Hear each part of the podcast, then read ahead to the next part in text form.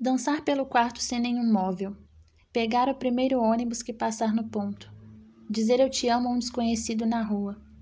Tatuar na minha pele todas as vezes em que fui bravo, corajoso, forte e amor.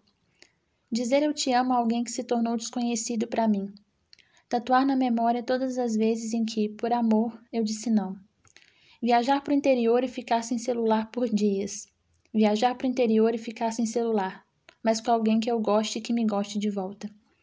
Escolher e ser escolhido por alguém, que saiba a diferença entre se apaixonar e acender um fósforo no meu coração. Porque tocar fogo em alguém significa que em algum momento aquele corpo, aquela memória, aquela relação desaparecerá.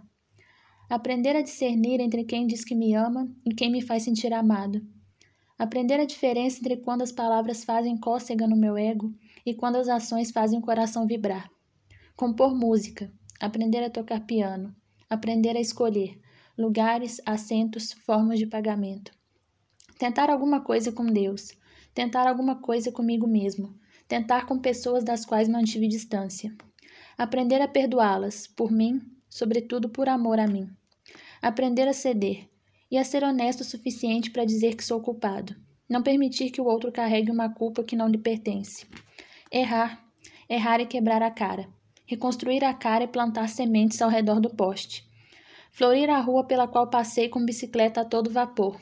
Estudar física quântica e dialetos africanos.